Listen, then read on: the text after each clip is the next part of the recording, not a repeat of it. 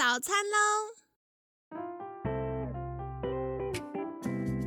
本节目由好时好时提供。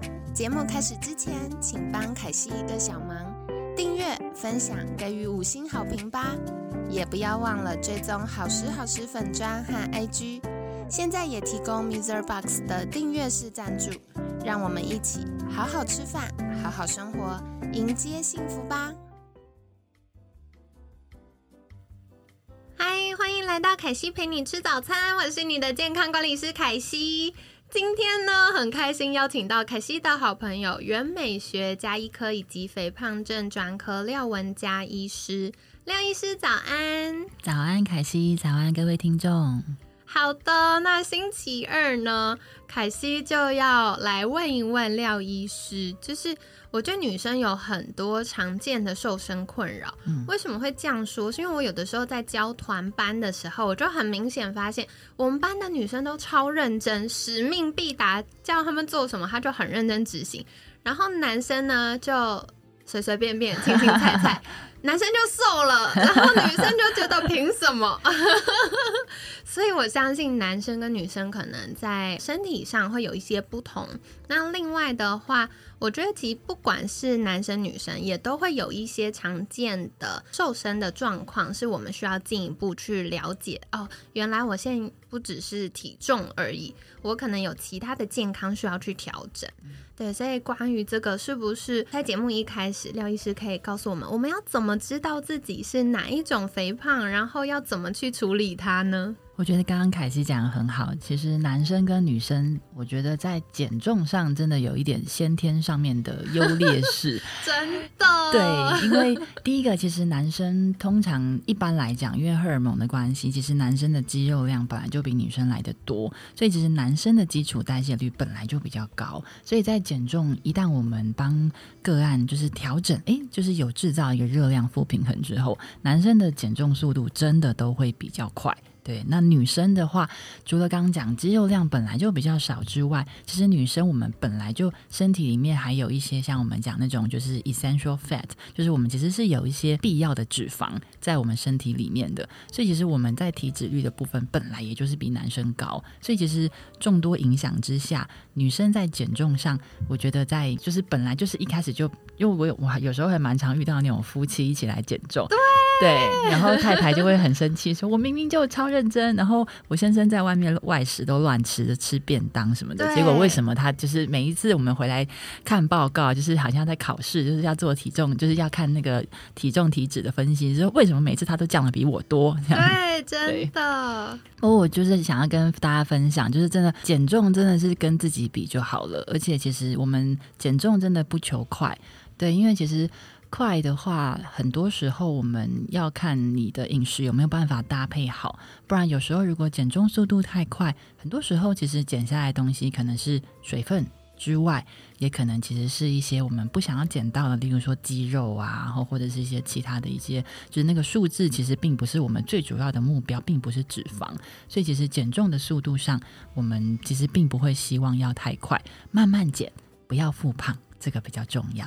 真的，像我常常都会跟我学生分享说，凯西真的超讨厌学生复胖。可是这 件事情不是指这个人不认真，不是，是因为大家如果不知道自己能够瘦下来，那他就说反正我基因就这样。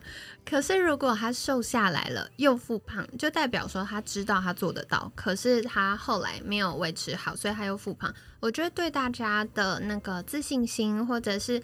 呃，对自己在这件事的掌握度上的那个信心是会影响的，嗯，所以我好认同刚刚廖医师分享，有的时候是不是快是要维持，能够维持很久才是一件真的需要功夫的事情。对，真的，我们都说减下来是徒弟。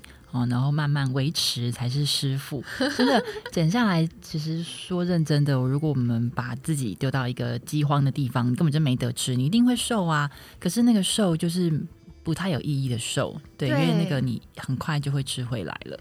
所以其实真的，大家尤其是像我觉得像女生，我们很多时候其实，在减重上会花非常非常多的时间。其实不是只有对女生或男生，其实是非常非常多的时间都要去了解自己的饮食跟我们的生活习惯，因为那个才是我们可以带着走的东西。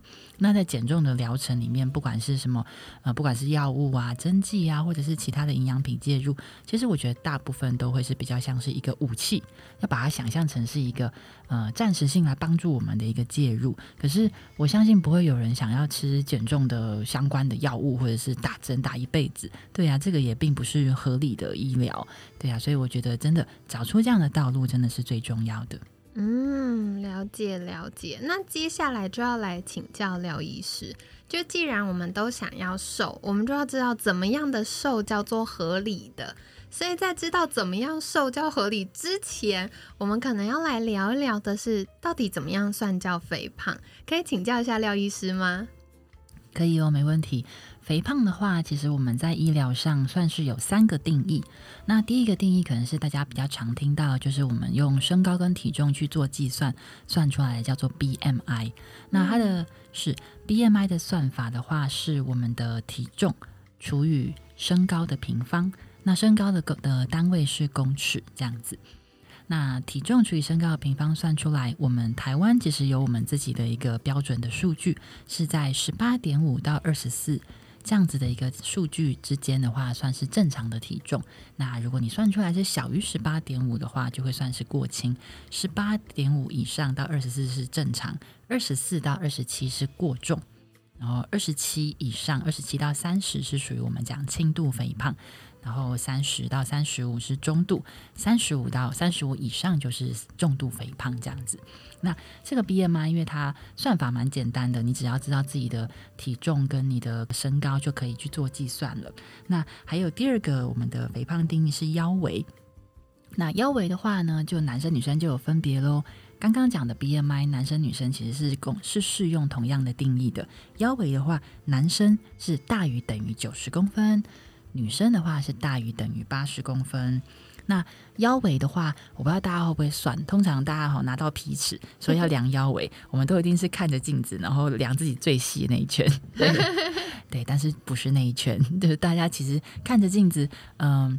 其实它有一个在医学上，它其实是有一个呃比较严谨的标准。那我跟大家分享一下，就是那个标准，它其实是呃我们就是摸摸看自己的肋骨哈，肋骨的最下缘最下面那根肋骨哦的最边边哈，我们画一条线，然后我们对有摸到那条那条线吗？海心线就在摸，差点找不到腰，好危险。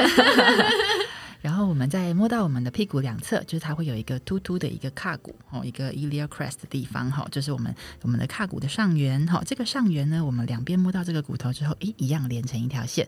这两条线的中间就是我们最标准医学上最标准的腰围。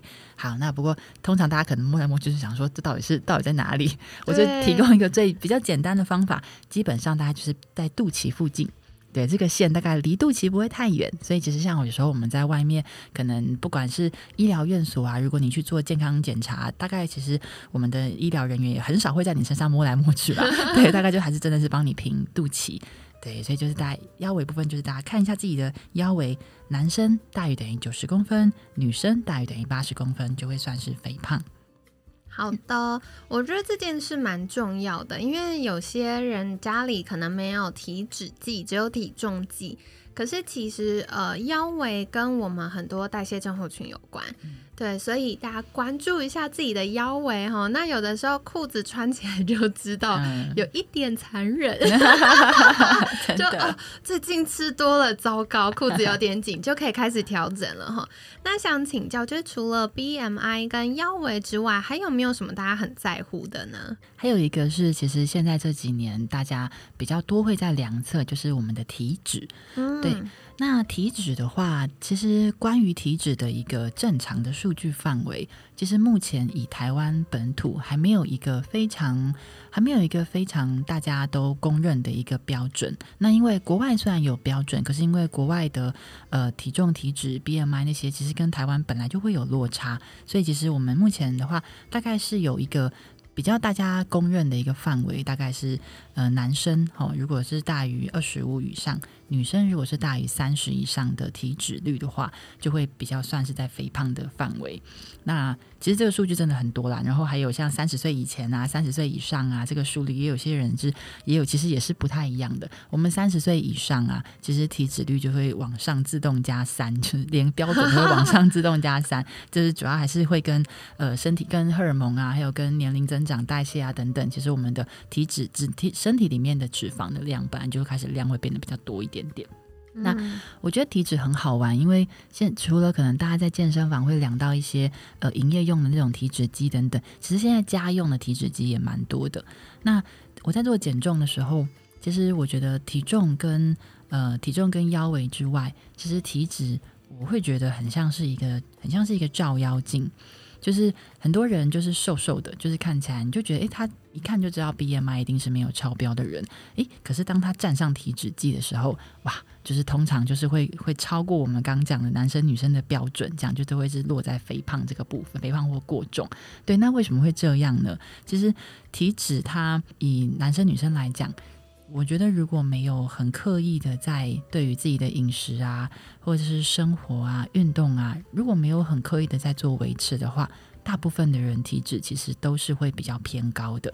对，所以其实这个部分也会造就我们，其实自己也会觉得，诶，为什么我明明就体重是没有、没有、没有很高，我体重也没有比以前胖很多，可是为什么我好像觉得自己穿衣服看起来好像没有以前好看？觉得自己好像看起来有点肉，有点松松的啦，或是觉得自己怎么整个人就看起来浮浮的，就是像我们现在大家会说的，就是泡芙人的感觉这样子。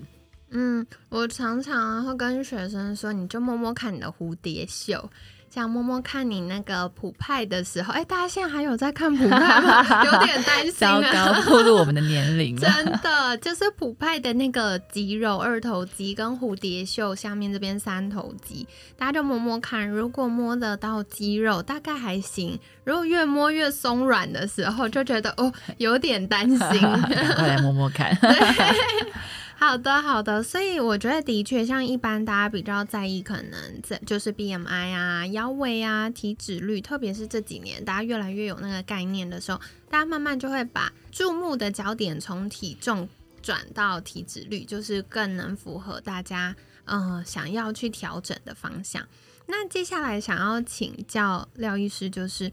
如果我真的想要开始瘦了，觉得刚刚经过三个指标检查都发现有点不太妙，那我要开始瘦了。第一个最重要的事情是什么呢？其实减重最重要就是要先去审视我们吃了什么东西。嗯，就是我们减重医学上面有一句话，就是 “You are what you eat”。你吃了什么，身体就只能用那些当原料来帮你盖身体这栋房子。所以你想要你的身体是用嗯洋芋片啊跟可乐 盖起来的，还是你想要让身体是用优质的优质的蛋白质啊、圆形的食物啊这些好的原料去盖呢？对，那这个其实也会牵涉到我们最后身体其实展现出来的，不管是体脂率啊，或者是身形啊，其实你的身体最会知道，就是你的身体其实想要吃什么样的食物。我有很多个案，在我们调整完饮食之后，他会告诉我说：“诶，原来我当我开始就是进入比较健康的一个生活跟健康的饮食之后，再回去吃以前的那些可能比较呃抚慰食物啊 comfort food 的时候，会觉得诶，我都觉得我的身体在告诉我他没有喜欢，对他可能。”会对他可能洋芋片以前可以吃掉一个澎湃包的大包，但是他就开始哎减重，他瘦下来，他开始身体习惯健康饮食之后，他可能就是吃个两三片，就觉得嗯，我的身体告诉我他够了这样子。嗯，的确，而且像凯西也有学生跟我分享说，以前他都要喝可乐。然后吃很重咸，然后在外面吃饭，可能外食我们一般就会觉得比较咸了，他都还要再加酱油啊，加辣椒酱啊等等。可是他开始身体变健康之后，他就发现哇，味觉变敏锐了，他甚至连喝水都觉得哦，水好甜呢。对，所以其实如果我们变健康的话，味觉也会改变的。嗯嗯啊，了解。那接下来也想要再请教，就是，嗯，像刚刚前面廖医师有提到泡芙人，我觉得如果我们今天胖胖的，那我就会认命了，就要减肥。可是有一些女生就是很瘦啊，那她到底需不需要减肥，或者是我们怎么知道现在我需要减肥呢？我觉得很比较瘦的偏瘦，或者是说我们的 BMI 其实是在正常范围的女生，其实这样的女生，我们我觉得体脂是很重要的一个参考的标准。对，因为就像我们体重就算在标准之内，但是如果体脂并没有在标准的范围之内的话，其实可能别人并不会觉得你自己你看起来是胖的，可是大部分的女生会自己对于自己现在这样的身形是不满意的。你可能会觉得，嗯，自己就是感觉就是看起来并没有很结实啊，没有很紧实，看起来并不是一个健康匀称的体态。那其实要做减脂这件事情，就真的饮食。还有运动，这两个都会非常的重要。那我先讲饮食好了，因为饮食的部分，其实我刚我们有在跟就是在跟凯西聊天，我们说其实我们真的是处在一个真的就是一个很致胖的环境，就是你在外面吃的外食，我知道大家可能都很忙，就是跟就请大家都要变成自己煮，其实真的不是这么的容易。对，可是。在外面选择外食的时候，真的很多时候你要快要方便，然后可能就是价位又要还可以接受，真的很多时候都会吃到比较多的是精致的淀粉。嗯，例如说可能像是水饺啊、葱油饼啊，然后是面包啊这种比较是精致淀粉类。那嗯，除了精致淀粉之外，通常里面的油的含量也比较多。那大部分我们的蔬菜在外食，除非你很刻意的说，哎，我要多点一份烫青菜，不然蔬菜真的都量非常的不够。然后蔬菜不够之外，蛋白质也真的大部分时候也都是就是远远不足于我们身体所需要的量。对，所以其实长期以这样子的一个饮食方式这样子调配下来，其实大部分的人都会变成是。像我们刚刚讲，就是慢慢会有泡芙化的感觉，就是因为你的身体一直没有，它没有办法使用一些很优质的一些原料，不管是刚刚讲的优质蛋白质啊，或者是一些比较偏圆形食物啊，或者是比较那种呃，就是可能一些我们讲那种复合性的一些碳水化合物比较好的一些这样的食物去当原料，那基本上我们的体脂就会慢慢慢慢的升高。嗯，了解了解，所以其实还是跟吃有关，没错。那说到这里，我就要来请教廖医师了。我们已经知道啊，我踩了一堆雷了，那现应该要怎么办呢？我觉得我都会给我的个案，就是我通常来减，因为其实减重就是我们都会很频繁的要回诊，就是回诊期就是有点有点像是要要老师要考试检查的感觉，看看你，咦，你这个礼拜做的好不好？这样子。那我都会给功课，对，那我们的功课就是一个一个一个一个来。第一个，我觉得先先看看自己一整天的水分喝的够不够。对，因为我觉得水分呃相对来讲跟饮食比起来，算是比较快可以呃。比较快是可以取得的东西，也比较快可以先先先检查。那水分的话，我们通常会希望一天大概希望至少女生的话大概一千五到两千起跳，那男生就希望是两千到两千五起跳这样子。当然还是会跟个别的公斤数有关系，不过我觉得先把这个量先抓到。对，那喝水的部分的话，先抓到之外，再来第二点，会希望要注意看看自己，你每一天要吃东西的时候，你先找找看，诶，我这一餐的蛋白质在哪里？嗯，先把蛋白质的量抓到。例如说，你今天如果，嗯，你的午餐如果是一碗馄饨面，嗯，那你的蛋白质就是那一碗面里面的馄饨那个皮里面包的那个那个肉，哎，所以你这样加一加，好像没有很多哦。对，而且那个肉很油，油才好吃。对，没错，就是绞肉啊之类的。对对，所以当我们开始发现，哎，如果你去认真看，发现蛋白质量好像都不太够的话，那其实是有一些方法可以帮我们另外补充。例如说，可能也许你就嗯多买个茶叶蛋。哦，或者是就是可能在像 Seven Eleven，其实茶叶蛋啊，或者是水煮蛋，其实都还蛮容易取得的。或者是你就买一杯无糖豆浆，嗯，这也是一个好方法，就帮助我们去做取去去做多加的一个摄取，这样子。嗯，了解。我觉得吃够蛋白质这件事真的很不容易耶。嗯，因为像凯西自己呃在家煮就比较简单，因为可能我就会有一个鱼或者是一个鸡、一个肉之类的。然后另外搭一个就是，比如说鸡蛋，或者是毛豆或者豆腐，这样就比较容易。嗯嗯，可外食真的好难哦，真的。对，我觉得真的是，呃，像如果像如果是在便利商店那边购买的话，就是我自己啦，我自己可能就是诶，至少茶叶蛋啊，或者它也有什么糖心蛋啊，然后无糖豆浆啊。今天如果是吃小吃店啊什么的，那可能就是多叫一盘豆腐，或是至少你叫一个什么呃豆干啊、豆干卤蛋啊这些，对对，就是尽量要把蛋白质多抓一点。对，因为不然身体里面，如果你吃进来的东西大部分都是淀粉，还是精致淀粉的话，那要降体脂真的是蛮不容易的。对，所以我觉得蛋白质这部分的话，就是在吃东西上面一定要给它一些足量。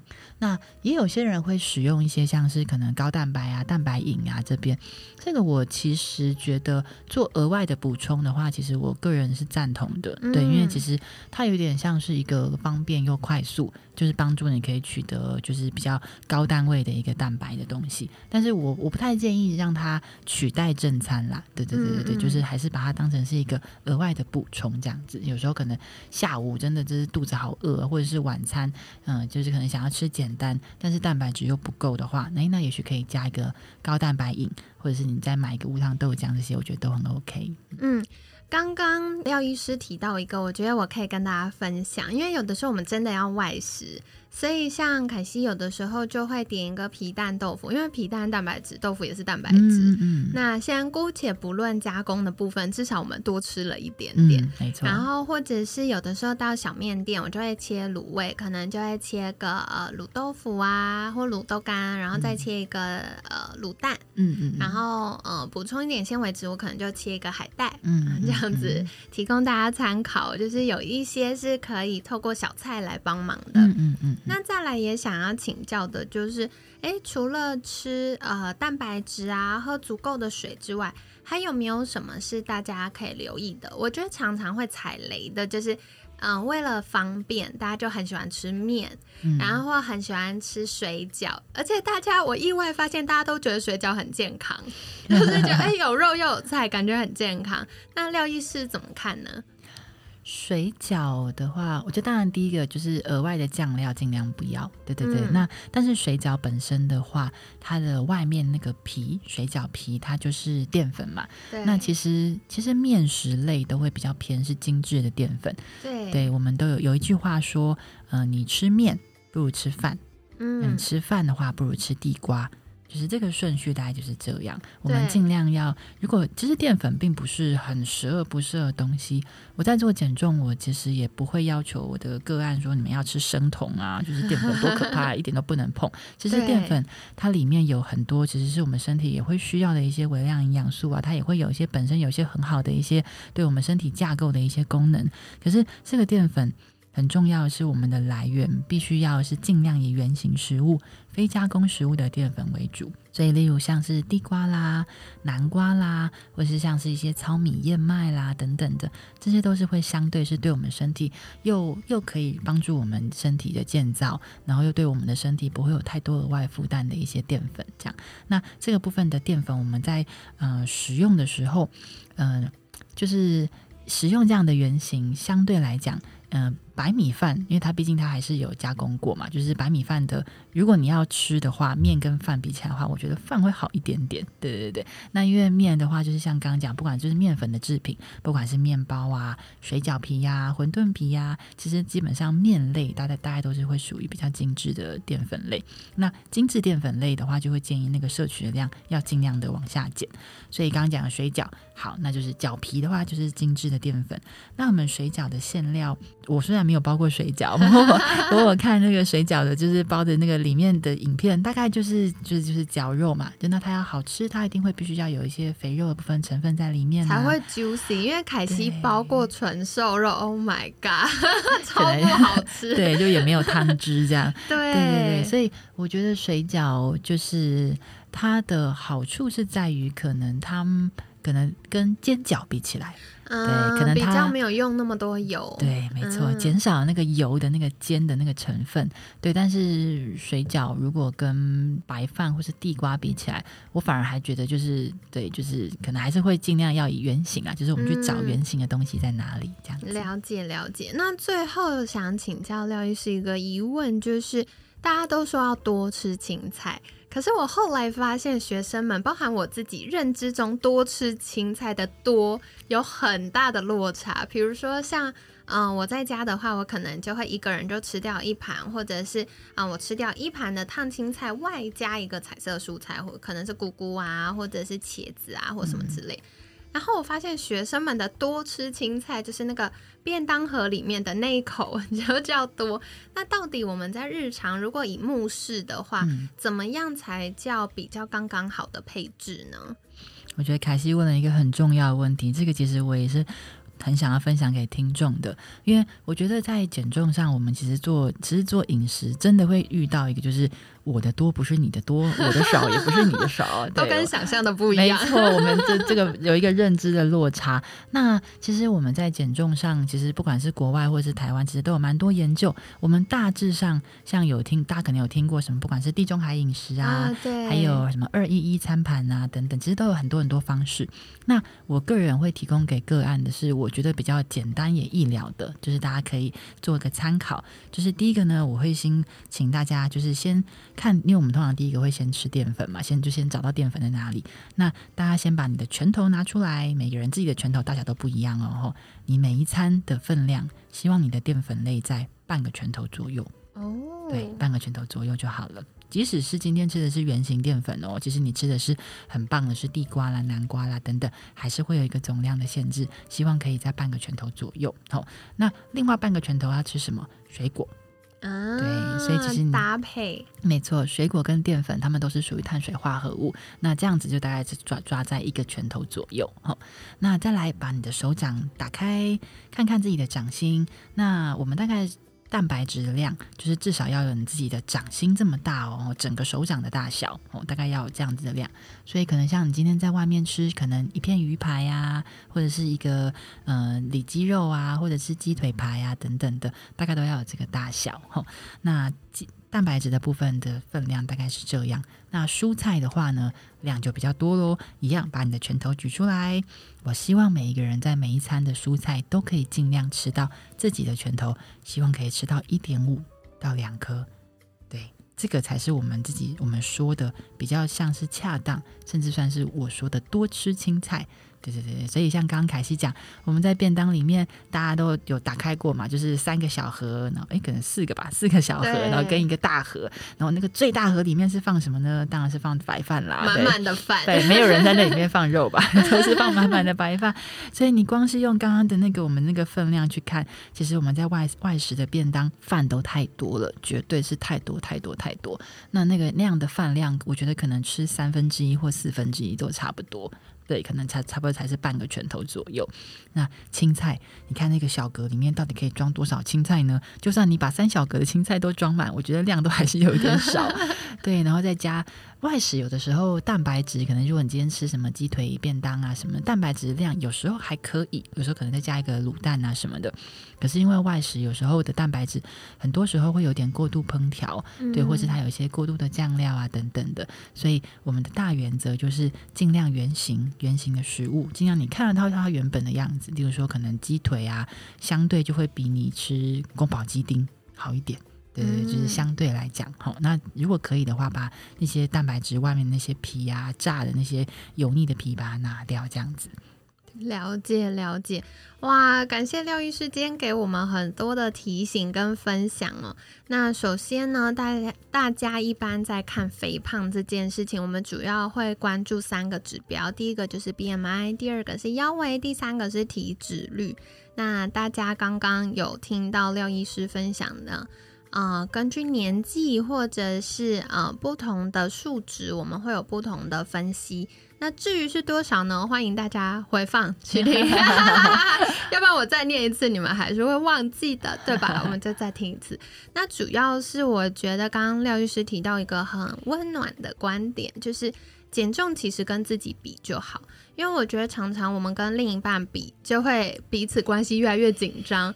或者是我们就会看很多在 F B I G 上面的这些 model 的呃照片，那当然大家要放上去 social media 的照片，一定都是修过再修过，不然就调了一个角度，对不对？所以这个部分呢，我觉得大家不要压力太大，就是慢慢的关键就是看自己的数据或者是体态、身围这些有没有朝着我们想要的方式前进。那另外呢，嗯，我觉得廖医师提到一个，凯西也认为非常非常关键而且重要的部分，就是不要追求快，要追求就是持续。因为减太快的时候，我们很可能受到的是水分跟肌肉，但是不复胖才是重点。所以我很喜欢廖医师提到一句话，他说：“减重是徒弟，维持是师傅。”我们大家都一起变师傅了。那另外的话呢，呃。体脂率、体脂重，有的时候是照妖镜，就看起来自己最近瘦了，就发现哎呦不妙，怎么嗯好像体脂变高了？那有的时候我们可以把那个体脂计，它上面体脂率啊，再乘回我们的体重，就会具体知道我们的体脂有多重，就比较能够做一个呃比较。那还有个很简单，就是从身体的状况来观察，比如说最近哎裤头是松了还是紧啦，或者是摸摸自己的肉是变松了还是变紧啊，这样子。那我觉得大家常常会踩雷的一个地方呢，就是我们台湾真的有太多美食了，但很不幸的就是通常好吃又便宜、方便携带，然后方便保存的东西，大部分都是精致淀粉。而且不只是精致淀粉，通常还蛮油的。嗯，比如说面包，它就不会是一坨面粉而已，它还会加点油，然后糖，对，还会加点糖，加点其他东西。那另外的话呢，嗯，可能像我最近有朋友在吃俄阿米耍跟霸玩，勾芡也是很可怕。对，就有很多隐形地雷，所以这个是大家可以再留意的哦。那关键就是我们吃什么，身体就用什么来当原料盖房子。所以，我们想要用哎洋芋片呐、炸鸡排啊、珍珠奶茶来盖房子，还是我们要给它很棒的营养，然后蛋白质来盖房子呢？这是大家可以想想看的哦。那刚刚廖医师有提到，最简单、立刻可以上手的第一步就是水分。我们每天有没有喝够水分呢？而且在凯西之前的分享也有跟大家聊过，其实减脂的过程需要大量的水分，不管是肝脏在呃帮助我们转换能量，或者是嗯有些代谢废物要从减脂的过程中排出去身体，那都需要很多的水。所以如果水分喝不够的话，我们就会呃瘦身的速度会开始减速哦。所以喝够水是很重要的。那再来的话呢，嗯，我们每天要吃的东西这么多，嗯，很难每一餐都兼顾。所以第一个呢，大家可以留意的就是蛋白质要先吃够。那对于外食的朋友们，特别是早餐啦，我觉得大家常常早餐都会蛮卡关的。像凯西，如果一早就要出门，没有办法在家吃早餐的话，我可能就会去超商买一个无糖豆浆，然后买两个茶叶蛋，那可能再配一个有一点点绿绿的香蕉，对，就不会选有黑点点，因为黑点点可能就太甜了。但有一点点绿绿的香蕉，就是它里面的嗯纤维质跟糖类呢，刚刚好可以应付我们身体的需求，以及变成好菌的食物，所以提供大家参考。那中午的话呢，或许可以点一个皮蛋豆腐啊，或切一盘卤味，有卤蛋啊、卤豆腐、卤豆干这些，帮忙补充一下蛋白质。那另外的话呢，嗯，我觉得大家有时候工作太忙了，所以下午就会天呐，好嘴馋，好想吃个下午茶，吃个饼干、点心等等。那有的时候我们可以用蛋白粉帮忙补充，这是一方面，因为蛋白粉都会泡水嘛，所以一方面补充了水分，另外一方面补充了蛋白质，补充了营养，所以作为小工具是蛮好的。可是请不要把蛋白粉。取代正餐呢？因为我们吃的这些原型食物里面，还是有很多其他的营养素是身体所需要的。那再来外食的时候，要特别注意一些精致淀粉啊，然后或者是额外的酱料啊、勾芡啊，这些都是容易踩雷的地方。那如果要选择的话呢，吃面不如吃饭，因为饭的加工程度没有像面那么多。那如果可以的话，南瓜啊、地瓜啊、莲藕啊都是不错的，也可以取代白饭。那这个就是大家可以做挑选跟搭配。那另外像糙米啊、燕麦也是不错的选择哦。那最重要的就是原形食物、非加工的食物，可以给我们比较多的纤维质跟营养素。那另外的话呢，每餐的分量、目视要怎么搭配，很重要，就是大家的手手拿出来啦。嗯，拳头以我们自己的拳头来说的话呢，淀粉跟水果可以各占一半，因为台湾的水果真的太好吃了，很甜。大家都想说，哎，吃水果不是补充纤维质吗？其实没有，它补更多的是糖类。对，所以呢，可以跟我们主食就是淀粉类各占一半，他们算同一国的哟。那呃，我们一餐就是各一半。啊，其实远远比大家想象的少，大家可能光白饭就吃超过一个拳头了。那另外的话呢，蛋白质要超过一个手掌心，可是因为我们现在吃的蛋白质常常都呃太咸或太油，所以凯西比较建议的就是我们可以挑选一下蛋白质的呃烹调方式。那另外，如果超过一个手掌心也是很好的，就尽量争取咯。那蔬菜大家都会想说，哎，蔬菜要吃多少？刚刚廖医师有跟我们分享，如果是以拳头来说的话，一餐要吃一点五到两个拳头，相信你应该吃不够。对，因为凯西也只有在家的时候比较容易达到，外食就是看到哦两盘青菜就觉得越吃越慢，越吃越慢，然后好多这样子。好，所以大家加油喽！我们在这个夏天一起努力看看，可不可以呃养成比较好的饮食习惯。那跟你们分享，今天呢也很感谢廖医师告诉我们这么多很实用的小知识。那在节目结束之前，是不是可以邀请廖医师再跟大家介绍一下，如果想获得更多健康减重的方法，可以到哪里找到您呢？欢迎大家来 Facebook 或者是 Instagram 追踪我的粉砖。那我的粉砖的名字是廖文佳医师，健康减重美好日常。欢迎大家追踪来跟我互动，跟我留言哦，谢谢。好的，那凯西一样会把相关链接放在文案区，大家赶快去订阅追踪哦，就会看到美丽又温柔的廖医师分享很多健康小知识了。